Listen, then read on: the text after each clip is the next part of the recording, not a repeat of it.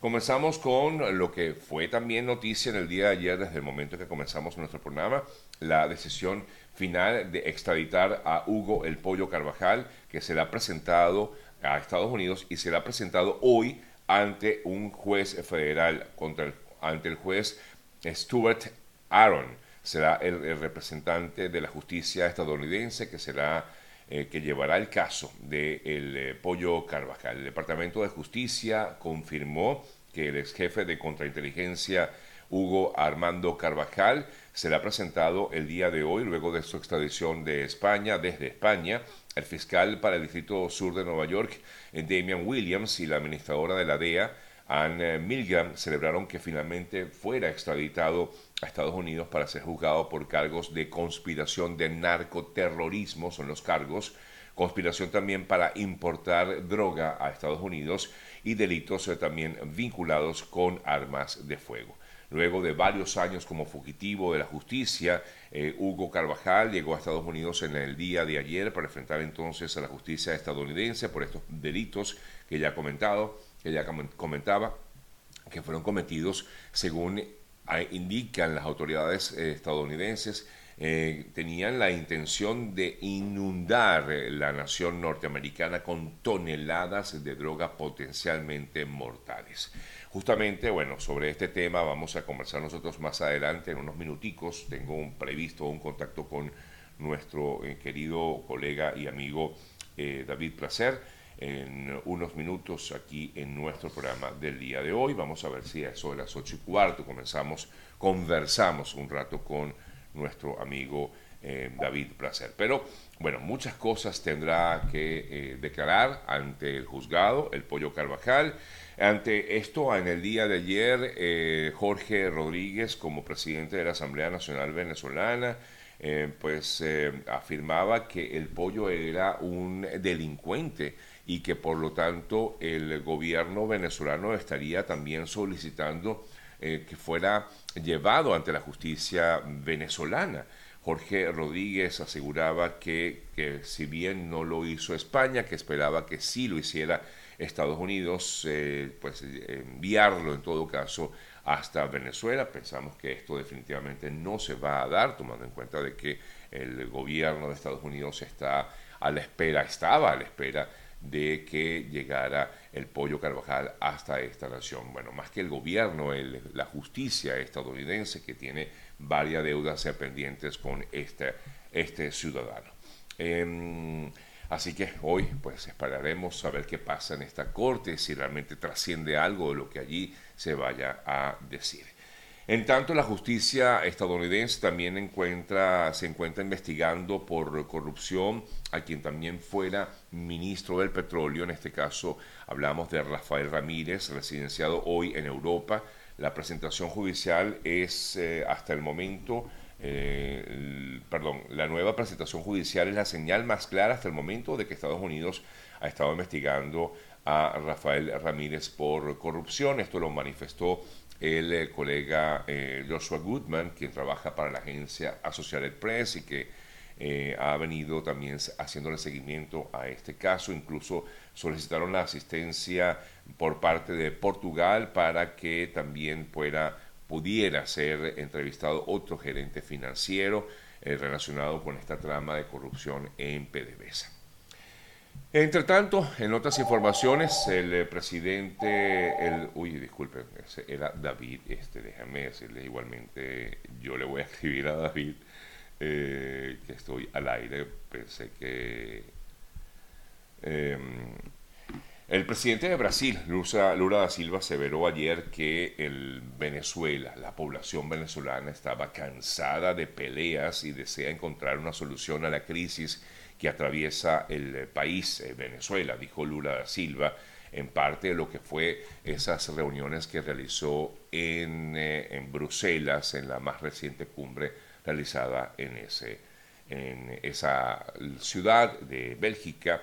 Y allí pues Lula da Silva afirmaba que pues en todo caso los venezolanos estaban cansados de tantas peleas y por eso es que de tantas peleas internas y por eso es que está buscando la manera de que se logre algún tipo de negociación con la oposición entre el régimen y la oposición eh, que fue parte de lo que trascendió luego de estas reuniones que realizarán Lula Silva, eh, también el presidente de Argentina, el presidente de Colombia, con representantes de la Unión Europea y específicamente del propio presidente de Francia, Emmanuel Macron.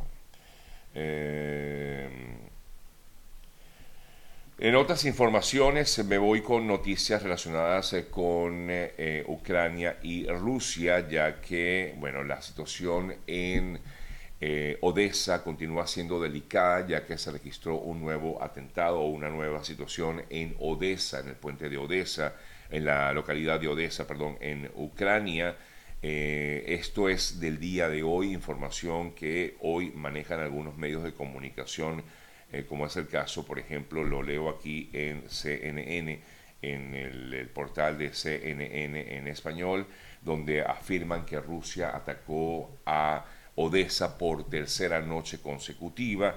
El eh, mandatario ucraniano, el mandatario ucraniano eh, acusó a Moscú de intentar paralizar la capacidad de Kiev para exportar grano atacando la infraestructura portuaria. La Unión Europea aseguró que Rusia tiene una actitud bárbara al atacar depósitos de cereales. Bueno, yo no sé qué pasa hoy. Perdónenme esa, pero tuve que quitarlo de aquí. Eh, no sé qué pasa hoy, que están ya haciéndome llamadas telefónicas a esta hora de la mañana, personas que desconozco además. ¿no? Bueno, amigas, amigos, revisamos otras importantes noticias mientras esperamos el contacto con mi próxima invitada y entre otras informaciones, unos 146 nicaragüenses se encuentran todavía detenidos o como presos políticos en ese país por parte de la Policía Nacional, información que divulgó ayer la organización no gubernamental Monitoreo Azul y Blanco, un poco para, para mostrar también lo que pasa con los presos políticos en Nicaragua y así pues se ha dejado ver con este número importante de presos políticos en esta nación centroamericana. Todavía hay mucha incertidumbre con respecto al paradero del soldado estadounidense que pasó la frontera de Corea del Sur con Corea del Norte, se encuentra detenido en, es la información que se tiene, se encuentra detenido en Corea del Norte, pero por los momentos nada se informa, es decir, no se da a conocer absolutamente nada, incluso están tratando en estos momentos las autoridades norteamericanas intentando reconstruir la razón por la cual este joven soldado de estadounidense traspasó la frontera y llegó a ingresar a Corea del Norte. Afirman algunos que iba muy rápido, quizás ni siquiera se dio cuenta de que estaba entrando a Corea del Norte.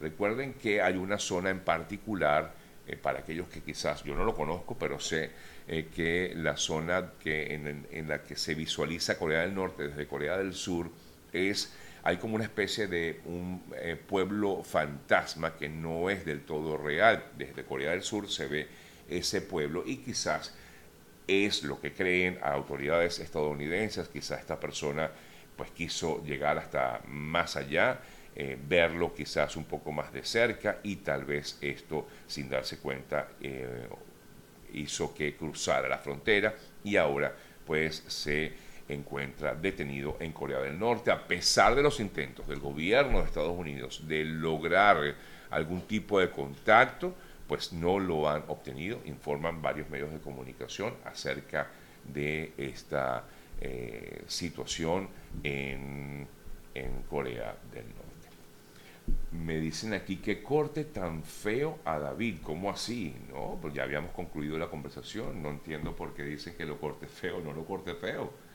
No, ¿cómo así? No es el estilo de, normal de despedir a los invitados, fue como una intempestiva, ¿cómo así?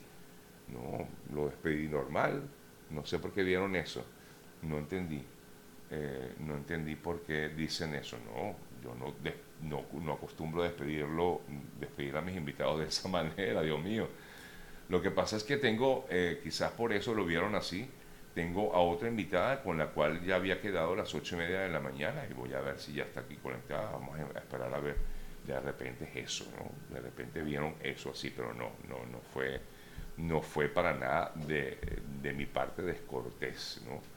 Eh, todo lo contrario, lo que pasa es que, claro, ya habíamos conversado de lo que teníamos que hablar.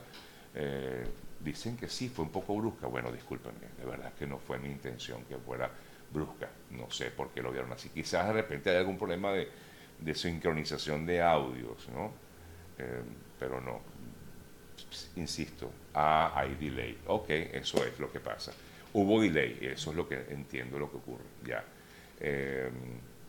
ya entiendo. Si hubo o delay. Hay un delay, entonces, claro, ustedes me ven y entonces de pronto él está hablando y creen que yo me monto encima de su audio. No, nada que ver. Eso es lo que pasa. Hay un delay, entonces de pronto sienten que yo lo corté, pero no, no fue así. No, no, no fue así. Eh, discúlpenme, pero no fue así, ¿ok? Los invito en todo caso a que vean de nuevo la entrevista, pero no, eh, pero no, pero no es para, bajo ningún concepto. Además, David y yo somos buenos amigos y mm, para nada, eso no ocurrió de esa forma. Debe ser el problema de la transmisión. A veces cuando yo hablo y tengo un invitado, normalmente la, la, la, pregunta queda como, o sea, hay ese retraso, entonces se ve como que si yo me montara encima de la persona que entrevisto cuando lo hacemos por Instagram. A veces ha ocurrido eso y por eso, incluso en varias ocasiones me ha pasado con otros invitados, ¿no? Que creen que no, no lo interrumpan, no lo interrumpan. Y yo no hago eso, sino que pues pareciera que fuera así, pero es un tema de transmisión, no es un problema mío, repito, ¿ok? Este, ok, gracias, sí, sí, efectivamente, no, no, no fue así. Vale. Miren, sí, efectivamente, aquí me preguntan acerca de las protestas en eh, Perú. Efectivamente, en el día de ayer hubo varias protestas en eh, Perú eh, y las protestas generaron bastante desórdenes en esta nación, en varias partes de Perú. Esto a raíz de lo que fue llamado como la toma de Lima por parte de diversas personas, diversas, una gran cantidad de personas que se dirigieron desde el interior de la nación hacia Lima con el objetivo único de solicitar la renuncia de la presidenta Dina Boluarte.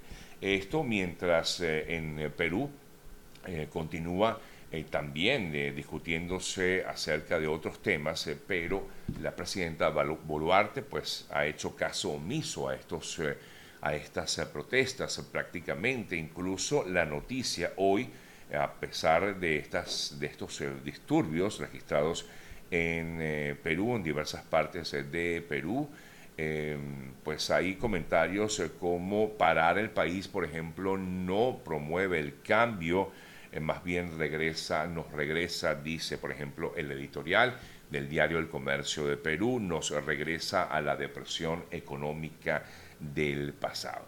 Eh, pero la, digamos, la preocupación principal que hay en estos momentos en eh, Perú no es precisamente este tipo de protestas realizadas en el día de ayer, eh, por lo menos para, la, para el gobierno. ¿no? El gobierno prácticamente ha desestimado estas protestas, aunque ha permitido algunas, igualmente hubo choques con mm, representantes de la fuerza eh, de, las fuerzas de seguridad y aunque hubo algunos heridos, pues no hubo situaciones más graves de las que pudieron haberse quizás visto.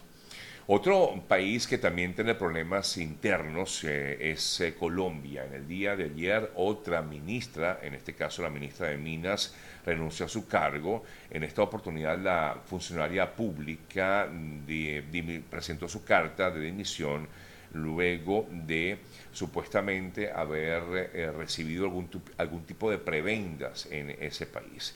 Ella eh, publicó esa carta a través de su cuenta en eh, Twitter y lo que destaca es que esta señora de nombre Irene Vélez, ella pues ha venido teniendo algunos inconvenientes dentro del gobierno, sobre todo luego de una denuncia que hubo en su contra de que ella habría sacado a uno de sus hijos del país em, utilizando sus eh, influencias, eh, ya que al parecer pues eh, no podía salir sin permisos este, este hijo de la, de la ministra. bueno, entre los recientes escándalos protagonizados por ella está justamente eso, porque se habría extralimitado en sus funciones para eh, coaccionar a integrantes de Migración Colombia a que dejara salir a su hijo hacia España sin esos permisos exigidos. Pero no solamente eso, sino que también a ella se le vincula supuestamente con el eh, hecho de que su esposo habría sido contratado por parte del gobierno y recibido contratos millonarios por eh, formar parte de las comunicaciones de la Dirección de Sustitución de Cultivos Ilícitos, así se llama el organismo que dirige su esposo, que es cineasta y que por eh, participar en ello, por participar en esta estrategia de comunicación, le estarían pagando contratos millonarios de eh, bueno, una gran cantidad de dinero. Mm, aquí habla de 10 millones de pesos, que no sé cuánto es eso dólares, pero eh, pues por los millones ya creo que fue bastante, ¿no? es, suena bastante grande.